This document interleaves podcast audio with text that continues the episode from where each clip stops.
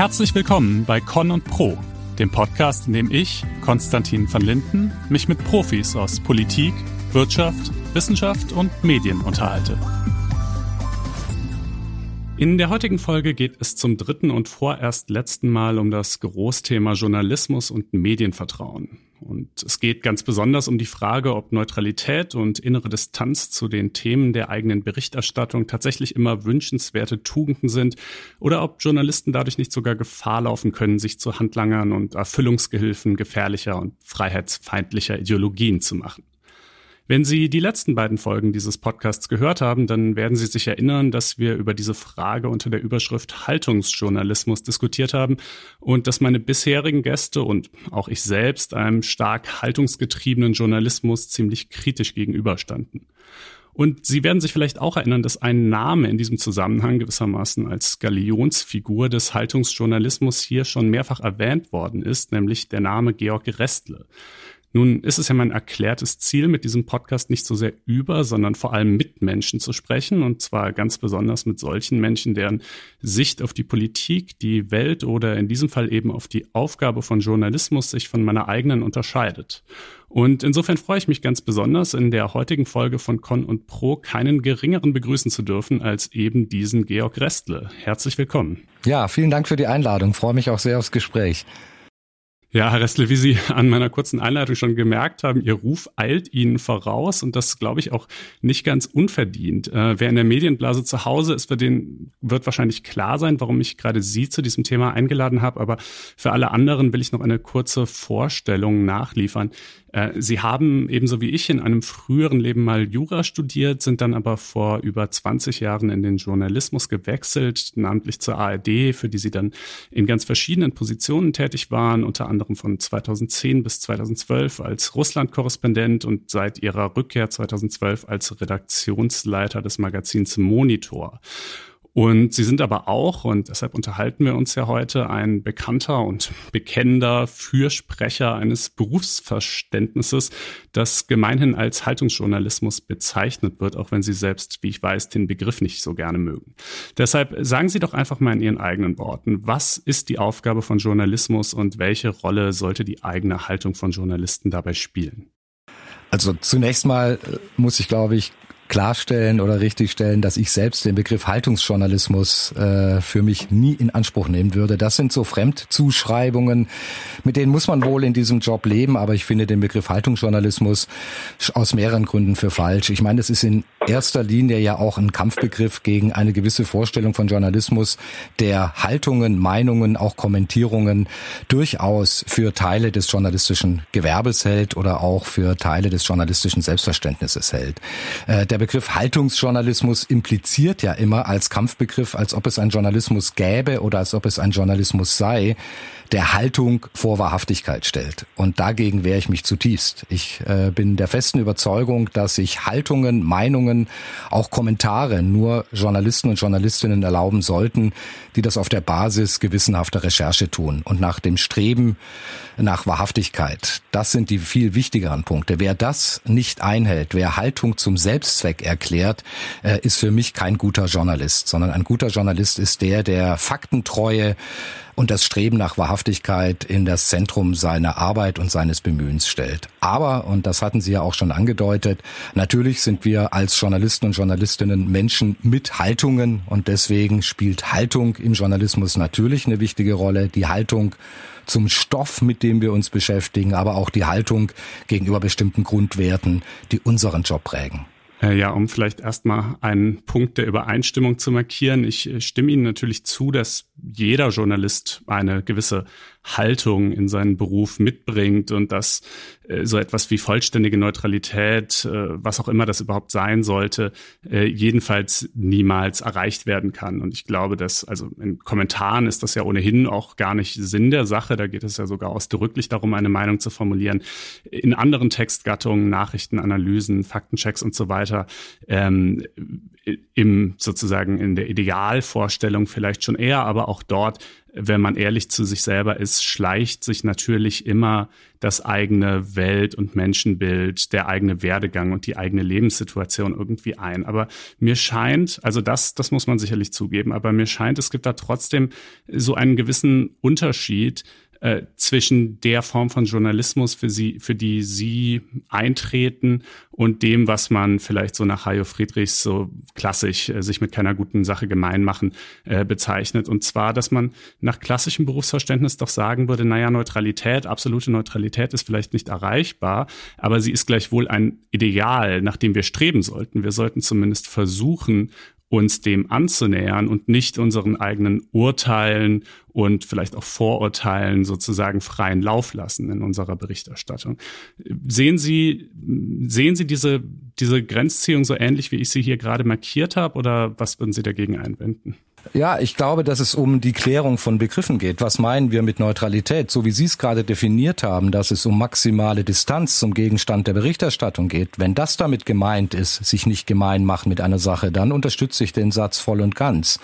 Ähm, wenn es aber darum geht, äh, alles gleichermaßen im Sinne eines falschen Ausgewogenheitsverständnisses oder falschen Neutralitätsverständnisses nebeneinander zu stellen, als ob Richtiges und Falsches gleichwertig ist, als ob äh, Dinge, die äh, äh, den Kern unserer Verfassung berühren oder eben gegen unsere Verfassungsgrundwerte stehen, gleichermaßen richtig sind, äh, dann habe ich ein Problem damit. Ich glaube schon, also das hatten Sie ja selber gesagt, wir haben alle Haltungen und jeder recherchierende Journalist, und ich komme ja aus dem Investigativen und Monitor ist ja ein Magazin, das sich vor allem dem investigativen Journalismus widmet, jeder, der das macht, weiß, dass er im Rahmen seiner Recherche, die ja oft über Jahre geht oder mindestens über Monate geht, äh, eine Haltung zu seinem Stoff Stoff entwickelt, dass er feststellt, ist ein Skandal ein Skandal? Warum ist ein Skandal ein Skandal? Gegen welche Grundwerte verstößt Politik?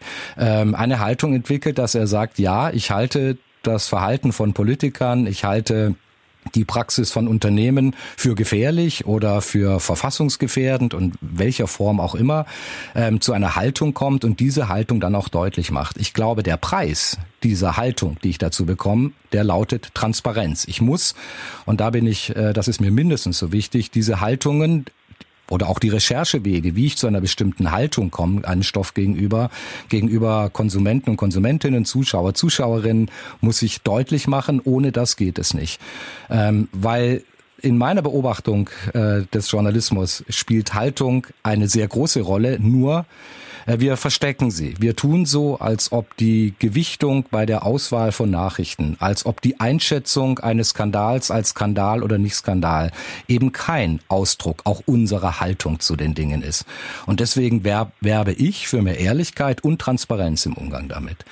Ähm, was oft mitverwechselt wird in diesem Neutralitätsbegriff und äh, oder in diesem Ausgewogenheitsdogma, über das wir immer sprechen. Das sind ja zwei Geschwister äh, in dieser Betrachtung ist das, als ob äh, es keine Gewichtung gäbe, als ob wir allen Ernstes äh, antisemitische Äußerungen äh, gleichermaßen wichtig und richtig äh, bewerten und darstellen als Äußerungen, die sich gegen Antisemitismus aussprechen. Ähm, um nur ein Beispiel zu nennen, das jetzt sehr augenfällig ist. Das ließe sich runterdeklinieren auf verschiedene Bereiche von Verfassungsgrundsätzen, die wir haben. Und in dem Zusammenhang würde ich dann immer sagen, es gibt diese Gleichwertigkeit der Dinge in einer ausgewogenen Betrachtung nicht. Es gibt Dinge, die wichtiger sind als andere. Es gibt Dinge, die richtiger sind als andere.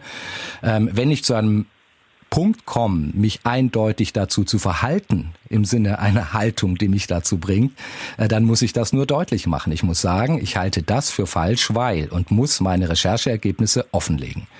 Da war jetzt äh, eine Menge drin in Ihrer Antwort. Also zum einen, ja, wenn man sich natürlich wochenlang, monatelang, vielleicht sogar jahrelang in ein äh, Thema reingekniet hat äh, und das äh, von allen Seiten gründlich abgeklopft hat äh, und am Ende dieser Recherche dann zu einem gewissen Urteil gelangt, dann ist das ja in der Tat das Natürlichste und Normalste von der Welt. Ich glaube auch nicht, dass irgendjemand dagegen etwas einzuwenden hätte. Äh, die Befürchtung, die im Raum schwebt, ist natürlich vielmehr die, dass man sich Themen, Recherchen, äh, von vornherein mit einer bestimmten Attitüde nähert äh, und schon weiß oder jedenfalls zu wissen glaubt, äh, wer hier die Guten und wer die Bösen sind und dass man dann infolge dessen, infolge dieser eben schon äh, zuvor gefassten Haltung und schon sozusagen regelmäßig vor sich hergetragenen äh, Attitüde ähm, dazu neigt, einseitig zu recherchieren, Dinge, die einem vielleicht nicht so gut in den Kram passen, unter den Teppich fallen zu lassen oder nur in einem Nebensatz kurz abzutun äh, und so weiter. Und äh, der, äh, das, der sozusagen der Gegenpol dazu wäre nach meinem Verständnis eben, dass man versucht, alle Seiten und zwar gerade diejenigen, mit denen man eigentlich nicht übereinstimmt, an denen man sich eigentlich stört, die man eigentlich für problematisch hält, fair und umfassend darzustellen. Und dann kann man natürlich am Ende zu einer Bewertung kommen. Aber so klingt es für mich, wie gesagt, korrigieren Sie mich gerne, wenn, Sie, wenn ich falsch liege, aber so klingt es für mich wirklich nicht, wenn Sie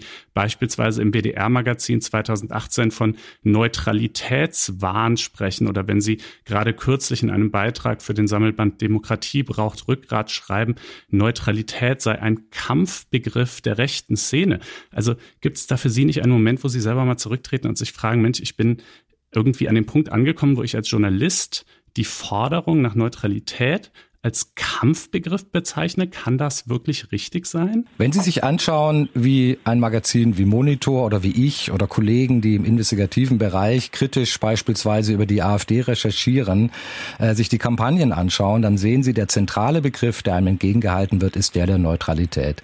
Da wird von rechten Kreisen, die im Übrigen mit Meinungsfreiheit und Meinungspluralismus nicht das geringste im Schilde führen, tatsächlich gefordert, doch auch deren Positionen eins zu eins neben Kritiker von Rechtsextremismus im Land zu stellen. Da geht es darum, dass eine Partei wie die AfD selbst in ihren rechtesten Auswüchsen für sich beansprucht, im Sinne einer Neutralität und Ausgewogenheit gleichermaßen dargestellt zu werden wie alle anderen Parteien. Als ob es nicht, gerade als öffentlich-rechtliche Journalisten, unsere Aufgabe sei, Verfassungswerte zu verteidigen, wie es in dem Rundfunkauftrag, im Programmauftrag und in den Programmgrundsätzen, selbst in den Mediengesetzen festgelegt ist, als ob wir uns hinstellen könnten und sagen könnten, im Rahmen eines neutral, einer neutralen Betrachtung schauen wir uns heute mal an, äh, welche rassistischen oder antisemitischen Äußerungen einzelne AfD-Politiker von sich geben und stellen das gleichermaßen gegenüber die Kritik an Antisemitismus. Das kann doch nicht wahr sein.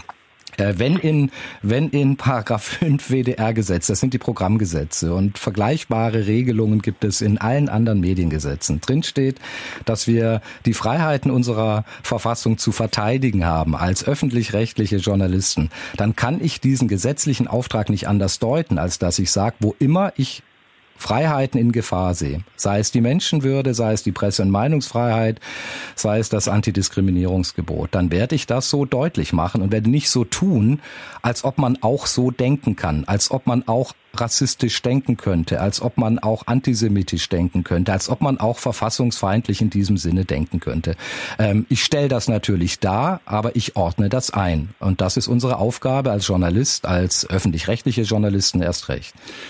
Ja, aber das, was sie tun und was im Übrigen die überwältigende Mehrheit der Medien tut, wenn auch in unterschiedlichen Schattierungen, äh, das ist ja nicht nur die AfD nicht gleichwertig sozusagen zu den Grünen oder der SPD oder den übrigen demokratischen Parteien äh, darzustellen und äh, sozusagen sich jeder inhaltlichen Kritik äh, zu enthalten, sondern im Gegenteil, was sie tun, ist ja vielmehr, man kann es, glaube ich, durchaus als aktive Kampagne bezeichnen, die AfD nach Möglichkeit, also insoweit sie denn dazu beitragen können, aus den Parlamenten rauszuhalten, aus dem Diskurs rauszuhalten. Sie sagen immer wieder, man soll diesen Leuten keine Bühne geben. Man äh, soll sie natürlich schon, äh, am allerwenigsten soll man sie wählen.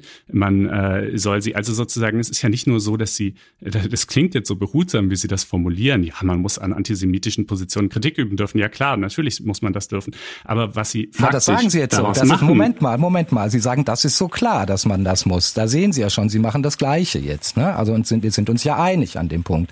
Die Frage ist ja nur, wo sitzt, setzt man die Grenze? Und ich sage, als öffentlich-rechtlicher Journalist äh, schaue ich ins Gesetz. Sie sind Jurist und ich bin Jurist und ein Blick ins Gesetzbuch erleichtert die Rechtsfindung, in dem Fall auch tatsächlich die journalistische Selbstverortung. Ähm, darum geht's doch, dass wir sagen, wenn wir äh, klare äh, Angriffe auf wichtigste Verfassungsgrundsätze haben, wenn wir es mit einer Partei hier zu tun haben, die massiv Grundwerte unserer Verfassung angreift, die äh, ja nicht nur den öffentlich-rechtlichen Rundfunk abschaffen will, sondern die alle Journalisten und Journalistinnen, die ihnen nicht passen, äh, auf die Straßen treiben will. Das, äh, damit ist ja nicht nur der öffentlich-rechtliche Rundfunk gemeint, damit sind die Verlagshäuser gemeint. Das ist ein massiver Angriff auf eine der Grundpfeiler unserer Verfassung.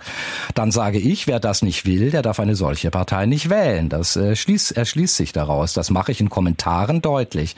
Äh, in der journalistischen Berichterstattung analysiere ich sehr genau, wie wichtig sind solche Strömungen in der Partei und wie gefährlich ist diese Partei äh, für unser Gemeinwesen und für diese Demokratie. Das gehört zu unserem Job dazu.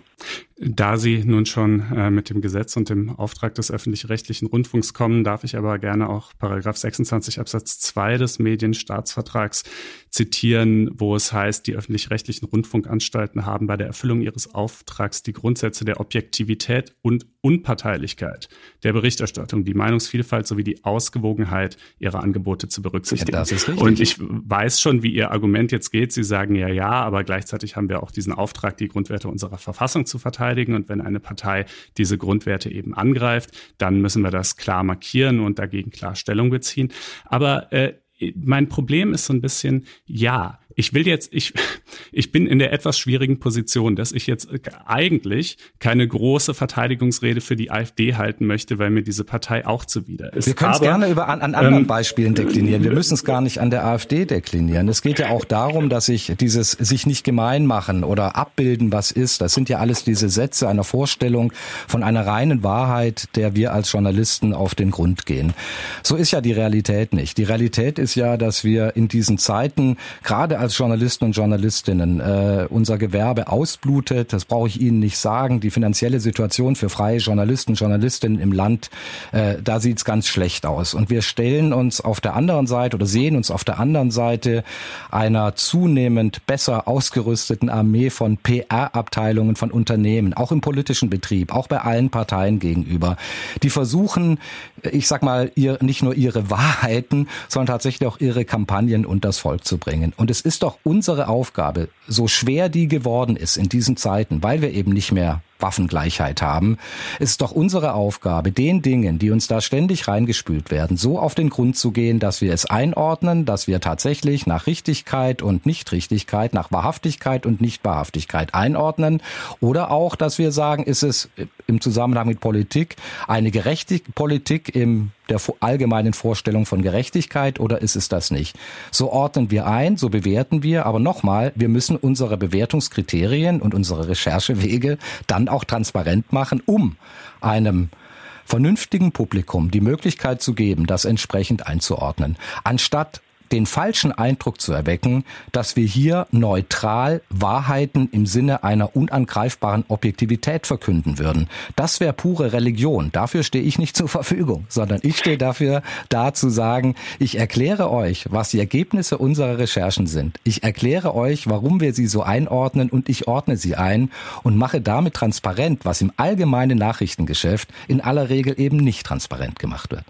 Ja, also ich glaube, die Sorge, dass äh, die Leute das, was wir so schrieben und senden, irgendwie für äh, die äh, Wahrheit, die Wahrheit und Nein, nichts das ist diese als die Wahrheit hielten, die müssen wir uns auch nicht. Objektivität, das meint ihr. Äh, ja, ja, nee, aber die sozusagen, davon sind wir heute wahrscheinlich weiter entfernt äh, als je zuvor. Äh, und der Punkt ist natürlich, wissen Sie, wenn man das in so allgemeinen Worten beschreibt, wenn man sagt, ja, wir müssen einerseits irgendwie uns ein umfassendes Bild zunächst mal erarbeiten, aber gleichzeitig ist es auch völlig legitim, äh, wenn wir dann zu klaren Bewertungen gelangen und so weiter. Ja, in dieser allgemeinen Form äh, wird das wahrscheinlich jeder so mehr oder weniger unterschreiben. Aber die, die Musik spielt dann in der Praxis ja doch, äh, sage ich mal, in den feineren Verästelungen. Und es gibt ja eine unendlich buchstäblich unendliches Spektrum von subtilen Wertungen, von Auslassungen, von Akzentsetzungen, von der Relevanz, die, die man einzelnen Aussagen einzelner Akteure zuschreibt oder der Bereitschaft, selbige unter den Teppich zu kehren und so weiter, äh, die eben äh, und äh, dann komme ich jetzt doch noch mal zur AfD zurück, die eben, sage ich mal, die Möglichkeit eröffnen, äh, unter diesem Rubrum von, mein Gott, das ist hier halt nur meine Meinung und Haltung, eine extrem einseitige Form der Berichterstattung zu praktizieren. Beispielsweise ähm, sagten sie eben, die AfD will alle Journalisten, die ihn, also erstens den öffentlich-rechtlichen Rundfunk abschaffen, zweitens alle Journalisten, die äh, ihn äh, nicht in den Kram passen, äh, auf die Straße setzen. Es gibt Parteimitglieder der AfD, die das so gefordert haben, Funktionäre der AfD, die das so gefordert haben, ja. Ich weiß, ähm, äh, aber beispielsweise im Parteiprogramm suche ich es vergebens. Jetzt äh, natürlich werden Sie sagen, ja, das ist halt die Strategie der AfD, so Wolf im Schafspelz, man gibt sich erstmal in den öffentlichen, offiziellen äh, Verlautbarungen meistens zumindest einiger, also vergleichsweise in Anführungsstrichen moderat, äh, aber in Wahrheit führt man Übles im Schilde und immer wieder wird das offenbar, wenn den Leuten dann solche Zitate hier und da mal herausrutschen. Aber das ist natürlich an der Stelle schon eine Unterstellung ähm, oder es ist zumindest eine nicht zwingende Ableitung. Und wenn ich mir nein, die nein, Linkspartei... Nein, nein, nein, da muss ich intervenieren. Das ist es nicht, sondern das ist faktisch begründet. Sie können die Zitate, die äh, ich jetzt äh, gerade zitiert habe, finden. Äh, die sind belegt. Die habe ich auch in den Artikeln, die Sie ja gerade angeschrieben haben, äh, dargestellt. Äh, es geht nicht darum, irgendwas zu unterstellen. Ich halte es anders als Sie offenbar äh, für einen Fehler, wenn wir einfach die Wahlprogramme der Partei für bare Münze nehmen würden, würden sagen, das wollen die Parteien. Wir schauen uns schon an. Das ist der Unterschied, glaube ich, meiner Haltung zu Ihrer Haltung. Was genau äh, äh, wollen diese Parteien? Ist es realistisch, was sie da überhaupt fordern? Und was haben sie in der Vergangenheit dazu getan? Gibt es Äußerungen von Parteimitgliedern, die gegen diese wohlmeinenden und wohlklingenden Formulierungen in Wahlprogrammen ste stehen? Ich bin doch als Journalist nicht äh, dazu verpflichtet oder sollte es auch nicht tun, Wahlprogramme von Parteien für bare Münze zu nehmen, sondern ich soll sie doch kritisch hinterfragen und schauen, wie glaubwürdig ist das, was da drin steht, wie genau steht das mit Äußerungen, Verhalten von Parteien oder Parteimitgliedern oder Funktionären vor allem, wir reden ja nicht von einzelnen einfachen Mitgliedern, wie sehr steht das im Einklang damit. Das überprüfe ich und das stelle ich einem Publikum als Journalist da. Ähm, ich kann mich natürlich auch hinstellen und kann sagen, im Sinne von abbilden, was ist. Ich bilde einfach nur ab, was in den Programmen steht. Dann mache ich mich zum verlängerten Arm von Kampagnen, von Parteistrategen, für die diese Wahlprogramme nur einen Sinn haben, dass die Parteien gewählt werden wollen. Und dann schreiben die da irgendwas rein, was zum Teil äh, mit der Realität dieser Parteien sehr wenig zu tun hat. Bei der AfD ist das ganz sicher so, äh, weil viel von dem, was Funktionäre oder was äh, Parteilandesverbände, da braucht man sich nur im Osten, in Brandenburg und anderswo umschauen, Zuschauern äh, äh, mitnichten äh, so umsetzen wollen würden, sondern das ist tatsächlich äh, einem Mantel der Bürgerlichkeit verkleideter Rechtsextremismus, dem man in vielen, vielen Teilen der AfD begegnet selbst die Einschränkung auf viele, viele Teile ist schon mehr, als ich von Ihnen oft an anderer Stelle lese und höre.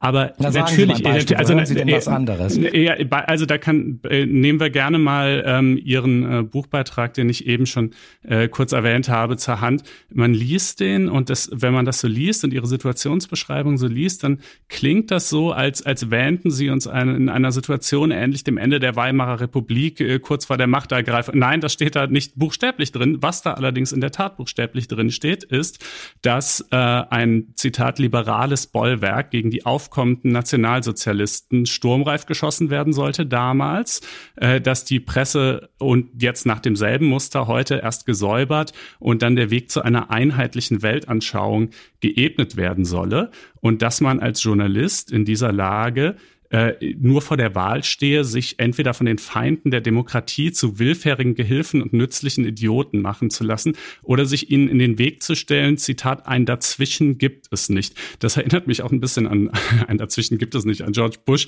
if you're not with us, you're against us, ja. Und ich, äh, ich finde, also ich weiß, dass Sie, Sie sich jetzt wahrscheinlich nicht im äh, Geiste von George Bush verorten würden, aber, äh, äh aber es ist ja doch vielleicht äh, ganz äh, äh, ähm, äh, bezeichnend, dass, dass mir irgendwie diese Parallele in den Sinn kam. Ich finde, ich, dass, ich, ich glaube, wenn ich die Dramatik der Zustandsbeschreibung teilen würde, wenn ich wirklich ähnlich dächte, so wie Sie es da beschreiben, äh, ein, ein, eine gut orchestrierte, durchgeplante äh, äh, rechtsextremer Griff nach der Macht äh, ist äh, im Gange und steht kurz bevor, dann ja, dann würde ich vielleicht auch sagen, ja, dann ist es auch in der Tat plausibel, ähm, sich den Dingen äh, als Journalist dann so zu nähern, wie Sie das tun. Das scheint mir allerdings äh, maßlos übertrieben Sie zu sein es sind so viele Unterstellungen dabei. Nirgendwo behaupte ich, äh, dass äh, die Machtübernahme der AfD kurz davor steht. Ich sage im Sinne eines äh, warnenden Menschen und Journalisten, dass wir über wäre den Anfängen längst hinaus sind, sondern dass wir eigentlich eine Formulierung, die habe ich mir nicht ausgedacht, sondern die kommt von einem Wissenschaftler, wäre der Normalisierung dieser Prozesse. Wir haben es, um es mal auf den Punkt zu bringen, und das habe ich ja in allen Artikeln und in allen Berichterstattungen, die ich dazu gemacht habe, immer wieder deutlich belegt. Also wir, Sie haben jetzt nur einzelne Zitate rausgegriffen, dahinter stehen ja Fußnoten und Belege. Wir haben es, um es mal auf den Punkt zu bringen, mit einer Partei zu tun, die in den östlichen äh, Landtagen mit 25 Prozent sitzt äh, und massiv den politischen Diskurs und politische Debatten in den Bundesländern im Osten der Republik beeinflusst. Wir haben es mit einer kühl und das meinten sie kühl orchestrierten Strategie zu tun, wenn man sich die Theorieblätter die der äh, extremen Rechten oder der sogenannten neuen Rechten durchliest, und da gibt's ja auch die Belege in den Artikeln, die ich angeführt habe, dann kann man zu keinem anderen Punkt kommen, als dass diese Verkleidung im Mantel der Bürgerlichkeit, der Angriff auf die Pressefreiheit, der Angriff auf den öffentlich-rechtlichen Rundfunk, der Angriff auf eine Vorstellung von Meinungspluralismus, wie sie in unserer Verfassung steht, tatsächlich zum Kern derer gehört, die in Landesverbänden Landesverbänden wie in Brandenburg oder in Thüringen äh, die Politik der AfD prägen und die damit immerhin 25 Prozent der Wähler für sich äh, gewinnen können. Auf sowas hinzuweisen und deutlich zu machen, da gibt es Gefahren für die Demokratie. Und wir reden hier nicht von Splitterparteien, sondern wir reden zum Teil wenn man es auf Bundesebene sich dann anschaut, von der größten Oppositionspartei im Bundestag. Wer das alles klein redet, wer das nicht wahrnehmen will, äh, mit Verlaub muss ich sagen, hat dann offenbar auch nicht genau genug hingeschaut oder nicht genau genug recherchiert. Also wer sich, ähm, wer tatsächlich die AfD, und jetzt reden wir doch sehr viel über die AfD und nicht über Journalismus, äh, wer die AfD tatsächlich als bürgerliche Partei begreift oder, oder dieses Narrativ von der bürgerlichen Partei übernimmt, der hat sich nicht genügend mit dieser Partei äh, befasst. Und ich sage Ihnen ganz klar, ähm, ich habe einmal in Tagesthemenkommentar die Formulierung verwendet, dass äh, äh, die rechtsextremistische Szene die AfD als ihren verlängerten Arm in den Parlamenten betrachtet. Dafür wurde ich äh, von nicht nur von der AfD, sondern auch von vielen äh, Kollegen und Kolleginnen verprügelt, weil ich mich da zu weit aus dem Fenster gewagt hätte. Ähm, wir waren wochenlang monatelang in der rechten Szene, oder insgesamt sind wir es jahrelang unterwegs. Und Sie werden keine rechtsextremistische Veranstaltung finden, in der die AfD nicht als solche begriffen wird. Ähm, wer das bezweifelt, sag ich, hat dann auch nicht tief genug recherchiert oder sich nicht tief genug mit den Dingen befasst. Ich behaupte sowas nicht einfach. Das sind nicht irgendwelche äh, Urteile, für die ich keine Fakten oder Belege hätte, sondern ich komme zurück und vielleicht ist das der Kern unserer Debatte. Solche Einschätzungen solche Einordnungen kann sich nur jemand erlauben, der das auch äh, recherchiert hat. Sich einfach hinzustellen und zu sagen, die AfD ist äh, eine im Kern rechtsextremistische Partei, ist zu wenig. Man muss es dann auch belegen. Und genau den schwierigen und steinigen Weg, das behaupte ich jedenfalls für die Redaktion Monitor, äh, den gehen wir seit Jahren.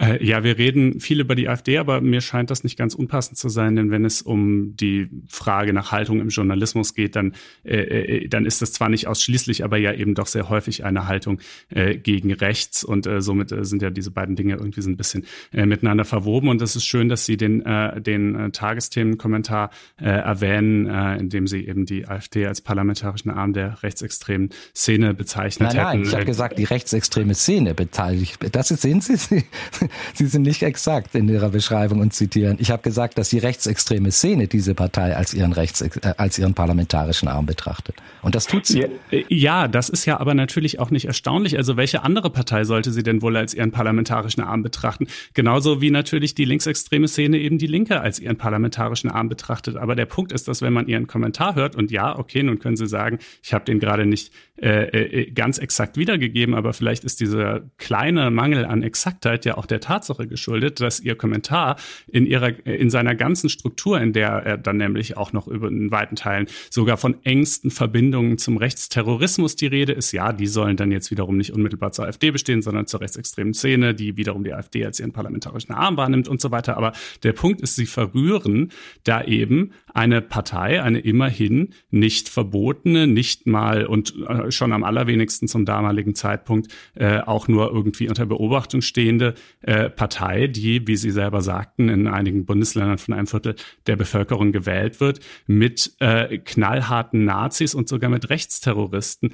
Und äh, das ist vermutlich genau der Grund, warum Ihnen von dort ein solches Ausmaß an Ablehnung entgegenschlägt. Es ist ja, es, es, spricht ja nichts dagegen, auf diese Verbindungen, insoweit sie real bestehen, hinzuweisen. Aber wissen Sie, es gibt auch Verbindungen von Marx 21 zur Linkspartei. Es gibt auch Verbindungen von Extinction Rebellion und anderen bizarren Weltuntergangssekten zu den Grünen. Aber deshalb würde es mir ja nicht einfallen, ähm, äh, sozusagen zu sagen, die, die, äh, die Grünen sind eine bizarre Weltuntergangssekte. Äh, und es mag naja, auch sein, jetzt, dass jetzt, jetzt rühren Sie aber einiges durcheinander hier, wenn, mit Verlaub, wenn ich das sagen darf.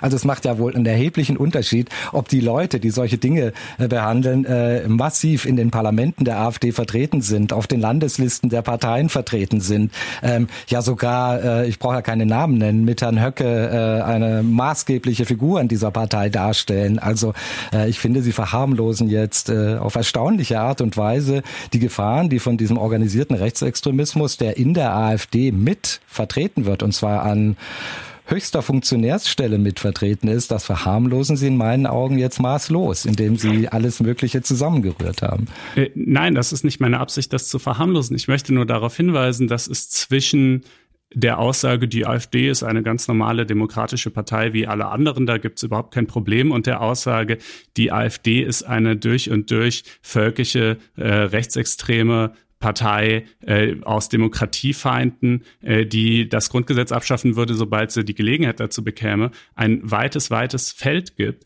Und dass ich eben den Eindruck habe, dass sozusagen unter dieser Überschrift Haltungsjournalismus oder werteorientierter Journalismus, wie Sie es, glaube ich, nennen, Sie dazu neigen, äh, ein bisschen äh, vielleicht zu vorschnell ähm, äh, oder sagen wir mal zu wenig in Betracht zu ziehen, äh, dass es eben natürlich auch in dieser Partei unterschiedliche Strömungen gibt und zu schnell da alles so in einen Topf zu werfen.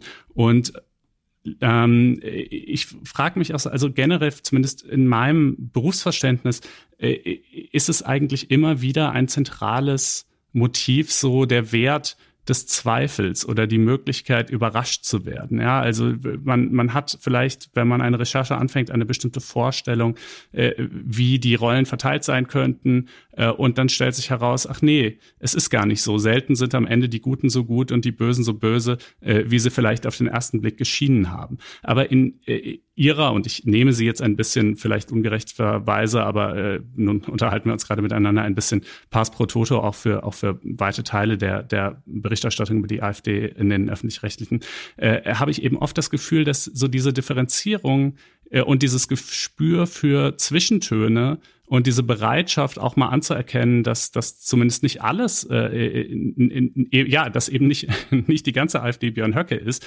ähm, äh, nicht das haben wir nie behauptet. Das würde ich auch nie behaupten übrigens. Und da, da werden Sie auch keinen Artikel und keinen Kommentar und keine keinen Monitorbeitrag finden, sondern wir kümmern uns darum, um zu sagen, wie relevant und wie wichtig sind rechtsextremistische Kreise in der AfD und welche Rolle spielen sie gegenüber dem, was andere möglicherweise über diese Partei sagen und behaupten. Das ist in dem Sinne ein Wahrhaftigkeitscheck. Da sind wir Journalisten gefordert. Das tun wir übrigens bei allen anderen Parteien auch. Ähm, es ist ja nicht so, dass wir uns äh, äh jetzt ausschließlich oder nur um die AfD kümmern würden. Wir kümmern uns ja in der Regel und viel ausführlicher als regierungskritisches Magazin um Parteien, die an der Regierung beteiligt sind. Also wir schauen ja sehr, sehr genau hin, welche Rolle Rolle spielt beispielsweise Olaf Scholz im Wirecard-Skandal oder wir schauen uns an, äh, welche Auswüchse hat der Maskenskandal der CDU als äh, Regierungspartei. Das sind ja Dinge, die unser Alltagsgeschäft und unser oder auch mein Verständnis, womit wir uns relevanterweise beschäftigen sollten, weitaus mehr prägen als nur die AfD. Die AfD spielt in unserer Betrachtung und der Darstellung dessen, was wir machen, ja insgesamt gesehen dann eine untergeordnete Rolle. Klar kümmern wir uns ist es ein Teil unserer Berichterstattung, weil wir sagen, wir wollen wissen und wir wollen selber herausfinden und dann auch einordnen, wie gefährlich ist diese Partei und ist es eine ganz normale Partei wie alle anderen, die wir im Rahmen einer Ausgewogenheitsdarstellung gleichermaßen berücksichtigen. Sie hatten ja Paragraph 26, ist es glaube ich, äh, äh WDR-Gesetz angesprochen. Niemand ist, äh, und ich zuletzt, äh, gegen äh, Ausgewogenheit, niemand ist da, äh, dagegen und ich auch nicht,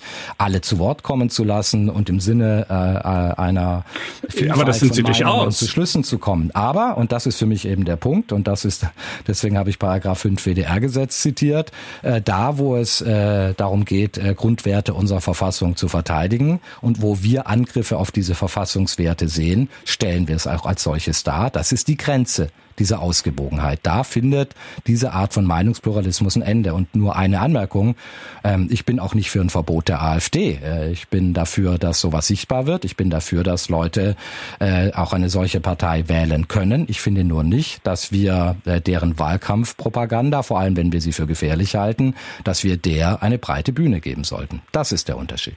Und somit, dass man sie beispielsweise eben nicht äh, zu Wort kommen lassen sollte, Stichwort Talkshow-Einladungen und ähnliches. Also da äh, schließt sich dann ja ein bisschen äh, der Kreis. Ich äh, frage Doch, mich wir auch. Können sie, ich bin auch nicht dagegen, sie einzuladen. Auch das sage ich nicht. Natürlich kann man sie einladen, sollte sie einladen. Man sollte gut vorbereitet äh, sie einladen und sollte das, was da von sich gegeben wird, einem Wirklichkeits- und Wahrhaftigkeitscheck unterziehen, wie das sich für Journalisten gehört.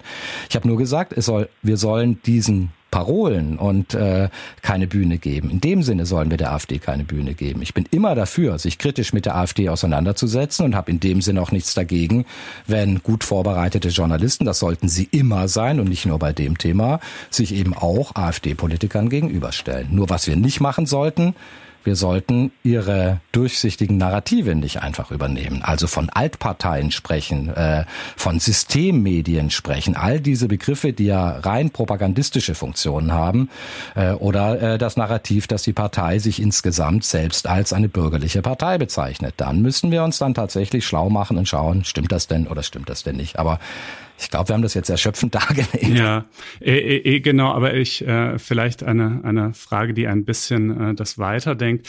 Äh, wie, also Ihre ehrliche Einschätzung, glauben Sie, dass ein konservativer Leser vielleicht oder Zuschauer in dem Fall oder sogar ein rechter, jetzt nicht rechtsextremer, aber ein konservativer bis rechter äh, Zuschauer äh, ihre Beiträge schauen und ihre Texte lesen könnte und denen sicherlich nicht zustimmen würde, aber das Gefühl hätte, hier wird mit mir, mit meinem Standpunkt und mit den, mit den Personen und Parteien und Institutionen, mit denen ich sympathisiere, fair umgegangen.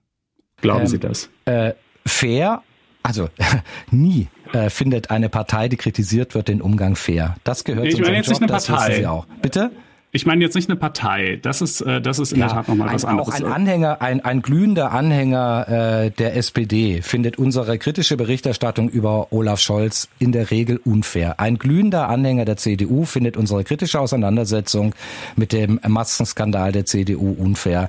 Ähm, das ist doch äh, Teil des Geschäfts. Also da muss man sich doch als Journalist äh, nicht verbiegen, um äh, festzustellen, dass äh, jegliche regierungskritische, parteikritische, auch unternehmenskritische Berichterstattung immer äh, den Widerhall findet, das sei keine faire Berichterstattung, weil man eben per se nicht kritisiert werden will. Also wer sich da, wenn wir uns davon beeindrucken lassen würden, könnten wir überhaupt keine kritische Berichterstattung gegenüber irgendeiner Partei oder gegenüber irgendeinem Unternehmen machen. Na, also ich glaube schon, dass es äh, durchaus möglich ist, äh, Kritik in einer Weise zu üben. Ja, gut, es wird immer Leute geben, die, die das äh, unfair finden, einfach schlicht und ergreifend, weil es vom Ergebnis her ihnen nicht in den Kram passt. Aber ich denke schon, dass es auch andere äh, Zuschauer gibt, die, die irgendwie irgendwie da noch äh, zu äh, etwas feineren äh, Differenzierung in der Lage sind. Aber eine andere Frage, blicken Sie nicht manchmal, also ich tue das zumindest häufiger, sorgenvoll ähm, auf die Medienlandschaft in den Vereinigten Staaten? Natürlich ein anderes Land, mit, wo tausend Faktoren anders sind, nicht nur, nicht nur der Medienbetrieb, sondern auch sonst sehr vieles.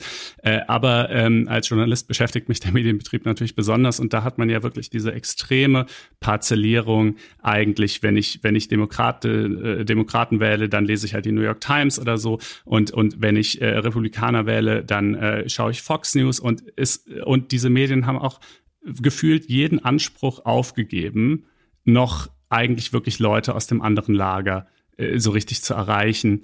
ähm, oder, oder denen irgendwie gerecht zu werden, deren Weltsicht. Haben Sie nicht die Sorge oder das Gefühl, dass wir uns natürlich nicht in demselben Ausmaß, aber doch in eine ähnliche Richtung entwickeln und dass diese dieses Berufsverständnis, wie Sie es hier vertreten, dazu beiträgt? Nein, ich glaube nicht, dass es mein Berufsverständnis ist, sondern ganz im Gegenteil. Also ich würde Unterscheidung, natürlich eine Unterscheidung machen zwischen der New York Times und Fox News, was wir äh, äh, bei Fox News und vergleichbaren Medien erleben. Und da sehe ich tatsächlich eine große Sorge, dass es hier nur noch um Kampagne und nicht mehr um journalistische Wahrhaftigkeit geht. Da wird einfach, äh, wir haben das ja erlebt jetzt im Zusammenhang mit der Wahl und auch äh, in der Trump-Zeit, da wird äh, jeder Mist und jede Kampagne einfach rausgehauen mit dem einzigen Ziel, äh, Trump zu stärken, weil man sich zum Ziel gesetzt gesetzt hat, diesen Präsidenten gegenüber allen Angriffen zu verteidigen und hat sich damit zum verlängerten Arm äh, der Republikaner gemacht. Äh, das ist äh, eine schlimme Entwicklung und äh, mit Verlaub, äh, ich glaube, die größte Sorge, die im Augenblick äh, hier in Deutschland ausgesprochen ist, äh, wird, ist, dass Bild TV möglicherweise eine ähnliche Entwicklung nehmen könnte. Zumindest erlebe ich so die Kommentierungen äh, zu Bild TV. Ähm, aber natürlich hat es nichts mit meiner Auffassung zu tun. Ich verwehre mich sehr dagegen, in einen Topf mit Medien Medien wie Fox News äh, äh, geworfen zu werden, weil das hatte ich, glaube ich, deutlich gemacht. Es geht um Wahrhaftigkeit an erster Stelle und Fox News hat mit Wahrhaftigkeit äh, sehr wenig bis gar nichts zu tun, sondern das ist pure Kampagne. Wenn die Entwicklung dahin gehen würde, wäre ich der Erste, der sagen würde, stopp Leute, Haltung ist kein Selbstzweck, Meinung ist kein Selbstzweck. Wir sind Journalisten und Journalistinnen und haben das, was wir äh, an Positionen nach draußen geben, selbst recherchiert zu haben und uns ein eigenes Bild gemacht zu haben. Und nochmal, wir haben damit transparent umzugehen. Da ist Fox News meilenweit entfernt.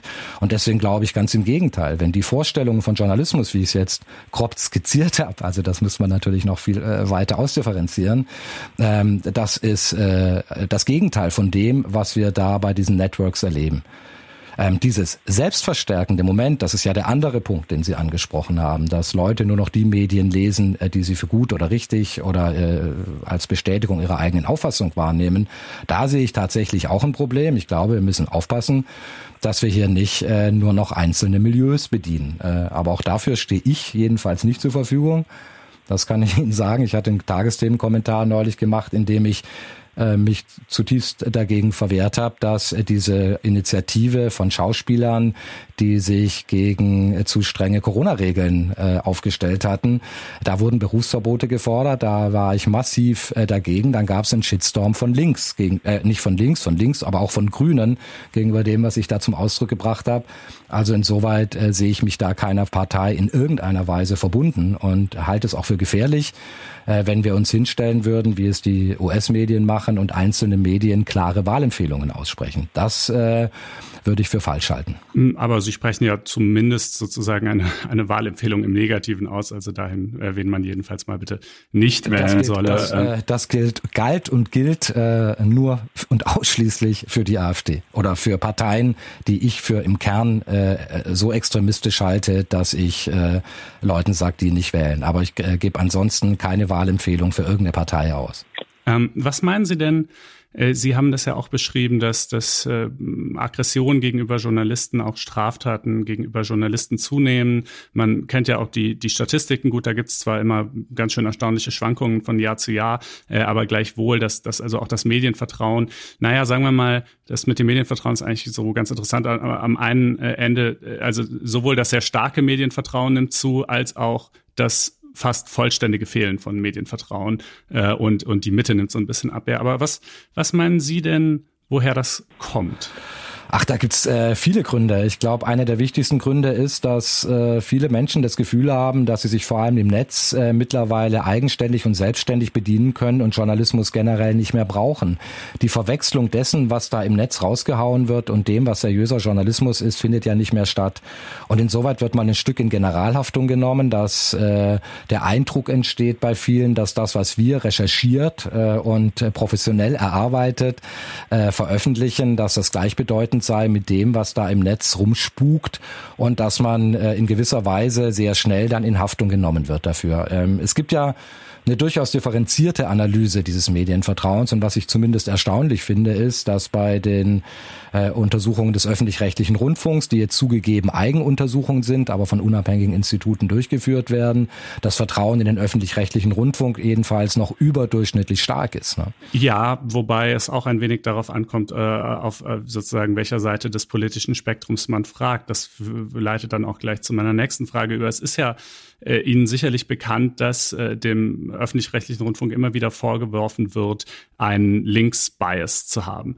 Natürlich wär, können wir da auch viele Gegenbeispiele finden, das ist mir klar. Bei einem insgesamt so gigantischen Programmangebot äh, finden sich Beispiele für und gegen alles. Aber es geht ja eben nicht um Einzelfälle, sondern sozusagen um den Gesamteindruck, der bei den Leuten hängen bleibt.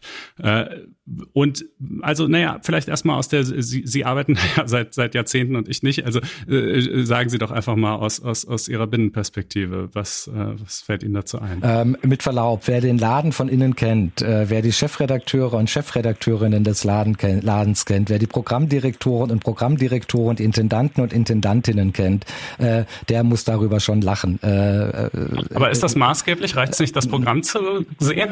Nein, das ist ja auch, die sind ja prägend für das Programm. Ein Chefredakteur hat ja was mit dem Programm zu tun, auch ein Programmdirektor hat was mit dem Programm zu tun. Und wenn Sie sich beispielsweise die politischen Magazine anschauen, werden Sie nicht allen Ernstes sagen können, dass ein Herr Nietzsche, der beispielsweise Report München äh, moderiert äh, oder gar der äh, langjährige Intendant des Bayerischen äh, Rundfunks, der sogar äh, mal Regierungssprecher für Angela Merkel war, dass die alle Ausdruck für einen Linksruck sind. Und ähm, wenn Sie sich die Kommentare beispielsweise auch in den Tagesthemen anschauen, äh, machen Sie das mal eine Woche lang und äh, äh machen dann einen Strich drunter und sagen tatsächlich, äh, sind das irgendwelche, äh, ist da eine Linksbias bei den Kommentierungen da? Man muss ja auch eine Sache klar feststellen. Das, was heute offensichtlich als links gilt ähm, äh, oder was heute mit dem, mit dem Label links versehen wird, äh, hat ja mit meiner Vorstellung davon, was eigentlich links ist, relativ wenig zu tun. Also äh, ich bin das, beste das Beispiel, ich bin das beste Beispiel dafür. Ich meine, ich gelte ja bei den Leuten, die diese Links-Bias kritisieren, geradezu als Linksaußen der ARD. Na? Und ich bin nun jemand, der äh, mit äh, der Ideologieverbundenheit äh, oder der ideologischen Verblendung einiger Teilen der Linken, mit der äh, sehr kritischen Haltung großer Teilen der Linken zu einem freien Unternehmertum, um nur zwei Beispiele zu nennen, der damit nicht das Geringste zu tun hat. Ähm, äh, ich bin jemand, der sich selbst in der Eigenbeschreibung äh, allenfalls als Humanist und Verfassungspatriot bezeichnet, aber das gilt offenbar schon als links. Also da hat es ja offenbar eine Verschiebung in der Wahrnehmung gegeben und ich nehme das auch äh, als Teil äh, eines gewissen politischen Kampfgetöses der Gegner des öffentlich-rechtlichen Rundfunks wahr, die hier meinen, eine Linksverordnung zu sehen, weil sie sich selber offenbar eher rechts verorten und sich zu selten bedient fühlen von diesem Laden. Also man sieht ja auch, woher diese Kritik kommt und ein Teil dieser Kritik ist ja auch äh, im Rahmen der, des Wettbewerbs im Medienbereich durchaus nachvollziehbar. Aber ich kann allen Ernstes, also ich äh, nicht sagen, dass der Laden, also ich spreche jetzt für die ARD oder auch für den WDR, dass es da sowas wie eine, eine, eine Linksverschiebung gibt in der Berichterstattung. Also dann sage ich immer, dann schaut euch doch mal bitte das Gesamtangebot an, was wir da machen äh, und dann kann jemand, der das wirklich aufmerksam verfolgt, nicht allen Ernstes zu einem solchen Schluss kommen. Dass das, dass das behauptet wird, dass das in die Medien weitergetragen wird, dass das Teil auch von Kampagnen ist, das nehme ich zur Kenntnis. Das hat mit der Realität in diesem Laden sehr wenig zu tun. Ja, es ist immer wieder interessant, wie äh, unterschiedlich die Wahrnehmung doch sein kann. Sie haben ja gerade gesagt, äh, äh sozusagen, gesagt, es ist aber Wahrnehmung innen. Ich bin ja nun jemand, der ja, ja. den Laden innen kennt. Ne? Äh, äh, ja, ja, nein, sicher, aber Ihre Beobachtungen äh, bezogen sich ja nicht nur darauf, sondern Sie haben ja beispielsweise auch gesagt, äh, äh, es habe in Summe in der Gesellschaft und, und wohl auch dann in den Medien, nehme ich an, äh, eine Verschiebung nach rechts gegeben, sodass man sozusagen heute schon äh, mit Positionen als links gelten würde, mit denen das früher noch nicht der Fall gewesen also wäre. Mich, äh, ich, Sie, ja, ja. Also wer mich als linksradikal bezeichnet, der hat schon eine sehr äh, eigenartige Vorstellung von links und linksradikal. Das wollte ich ja, damit von, sagen. Ne? Äh, von links zu linksradikal gibt's ja auch nochmal einen Weg, aber Ihnen ist ja zweifellos bewusst, das ist exakt aber wirklich exakt diese Wahrnehmung äh, sehr häufig mit umgekehrten Vorzeichen formuliert wird, äh, dass es sehr, sehr viele äh, Leute gibt, die sagen, heute werden Positionen als rechts, teilweise dann gerne auch im selben Atemzug gleich als rechtsextrem eingestuft, die vor 20 Jahren völlig normale CDU-Positionen, teilweise gar SPD-Positionen gewesen wären, beispielsweise im Bereich Ausländerpolitik und so weiter. Also diese Wahrnehmung ähm, die, die gibt's wie gesagt, in, in beide Richtungen. Und es ist ja nun, was also den Journalismus als Ganzes jedenfalls mal angeht, auch einfach üppig erforscht, dass die politische Haltung von Journalisten im Durchschnitt links der gesellschaftlichen Mitte ist. Also es gibt keine Studie, die zu einem anderen Ergebnis gelangt wäre. Und äh, ich weiß jetzt nicht, inwieweit es spezifisch für den öffentlich-rechtlichen Rundfunk erforscht ist. Da ist mir lediglich diese eine Volontärsumfrage äh, aus, ich glaube, vergangenem Jahr in Erinnerung äh, mit dem allerdings sehr seriös, sehr seriös sich auf eine Umfrage, ich glaube, von acht Volontären zu beziehen. Ich muss auch sagen, nein, es waren ganz erheblich mehr als acht Volontäre. Wie viele waren ähm, äh, Es waren, äh, glaube ich, sowas um die 80 oder so. Äh, es waren, ich, nicht mal. Nee, nee, das waren weniger. Aber ist egal, das können wir ja, Sie können ja einen Faktencheck machen. Dann, was ich damit sagen will, da sieht man doch, wie diese Diskussion geführt wird. Also äh, da, da wird dann eine völlig äh, kleine Zahl von Volontären, äh, die sich da, glaube ich, in der Selbstbefragung, und ich glaube, es ist nicht mal komplett gewesen, wird dann aufgebauscht zu irgendwas, äh, was mit der Realität in dem Sinne jedenfalls äh, relativ wenig zu tun hat. Ich will das aber gar nicht bestreiten. Ich glaube durchaus, kann, der Befund ist ja mehrfach dargestellt worden, dass äh, ich würde mal sagen, vielleicht so im weitesten Sinne, wenn man das so sagen kann, ein linksliberales Weltbild äh, große Teile der Journalisten und Journalistinnen äh, prägt und, und dass das durchaus äh, weiter verbreitet ist als äh, in der Gesamtgesellschaft. Ich würde vermuten, hätte man die Umfrage in den 70er, 80er Jahren gemacht, wäre man übrigens zu keinem anderen Bild gekommen. Äh, ich glaube, das hat was damit zu tun, wer in diesem Land diesen Beruf des Journalisten und der Journalistin auch ergreift. Und ich glaube, äh, das sind wahrscheinlich tendenziell eher Leute, die in der klassischen Bewertung, ich sage das mit allen Vorbehalten,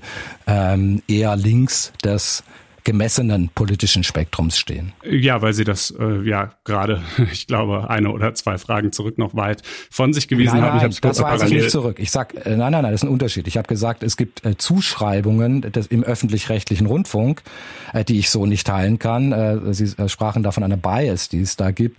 Und nicht jeder, das muss man ja zumindest auch berücksichtigen, der irgendwo in der Mitte oder leicht links der Mitte ist, ist ja jemand, der deshalb sagt, ich mache das zum Gegenstand und zum Maßstab meiner Berichterstattung. Also man muss ja doch vielen Kollegen und Kolleginnen, das gilt für die Welt doch hoffentlich gleichermaßen wie für den öffentlich-rechtlichen Rundfunk zugestehen, dass man diverse Einschätzungen äh, als Privatmeinungen dann gibt und dass es nicht bedeuten kann, dass man eine Partei, der man sich möglicherweise nahesteht, nicht auch kritisch ähm, nähern kann. Im Gegenteil, das sollte man ja sogar. Sie meinen äh, am Ende gar, man sollte versuchen, nach Neutralität zu streben? Nein, es geht um Distanz. Nochmal, es geht um unvor Eingenommenheit und Distanz. Das sind die entscheidenden Begriffe. Der Begriff der Neutralität ist ein hochgradig missverständlicher, ähm, sondern es geht um, um, Unvoreingenommenheit und Distanz. Das sind die zentralen Begriffe, über die wir diskutieren sollen. Ich äh, bin mir nicht ganz sicher, ob ich äh, nachvollziehen kann, wo genau da dann die Differenzierung verläuft. Differenzierung, das hatte ich ja schon, ich wiederhole mich jetzt, liegt in der Gleichbewertung von allem.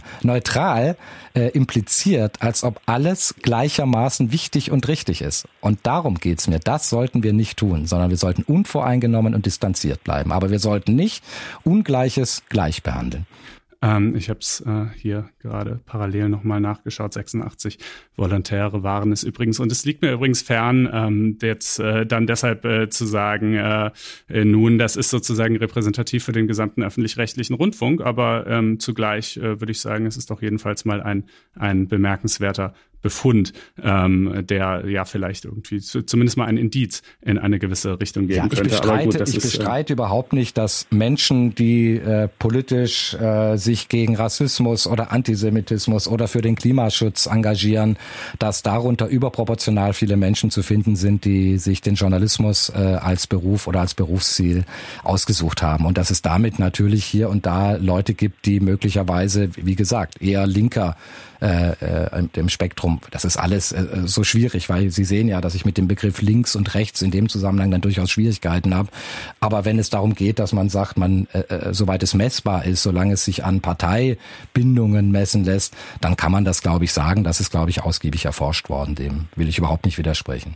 Äh, dann äh, lassen Sie uns doch äh, zum Ende noch versuchen, eine vielleicht einigermaßen optimistische oder konstruktive äh, Zukunftsperspektive zu entwerfen. Also es ist ja schon mal, wie gesagt, ich versuche ja mit diesem Podcast immer gerade auch äh, Dialoge zu führen, die vielleicht äh, ein bisschen schwieriger sind, mit Leuten zu reden, äh, die die Dinge anders sehen, als ich es tue, so, so wie Sie. Ich finde, das gelingt uns doch alles in allem äh, ganz zivil. Ich hoffe äh, und, doch. Aber, äh, äh, aber jetzt mal über uns beide hinausgedacht, äh, wenn wir diese Entwicklung also sehen, es gibt mehr Straftaten gegenüber Journalisten, das kann ja nun wirklich niemand gut finden, egal, auch selbst wenn er die Berichterstattung als solche vielleicht äh, in Teilen irgendwie dürftig oder, oder wie auch immer findet, äh, ist äh, das äh, Medienvertrauen steigt, einerseits sinkt aber eben auch andererseits. Wie kommen wir dem bei? Also was, was, was wäre ein, ein Entwurf, der irgendwie ähm, befriedend wirken kann.